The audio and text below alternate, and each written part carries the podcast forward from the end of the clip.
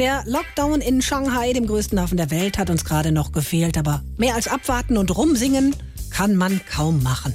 Und am Ladekran nachts in Shanghai ist schon wieder kein Schwein da am Kai. Wenn der Frachter kommt und der wartet prompt und im Stau sind schon viele dabei.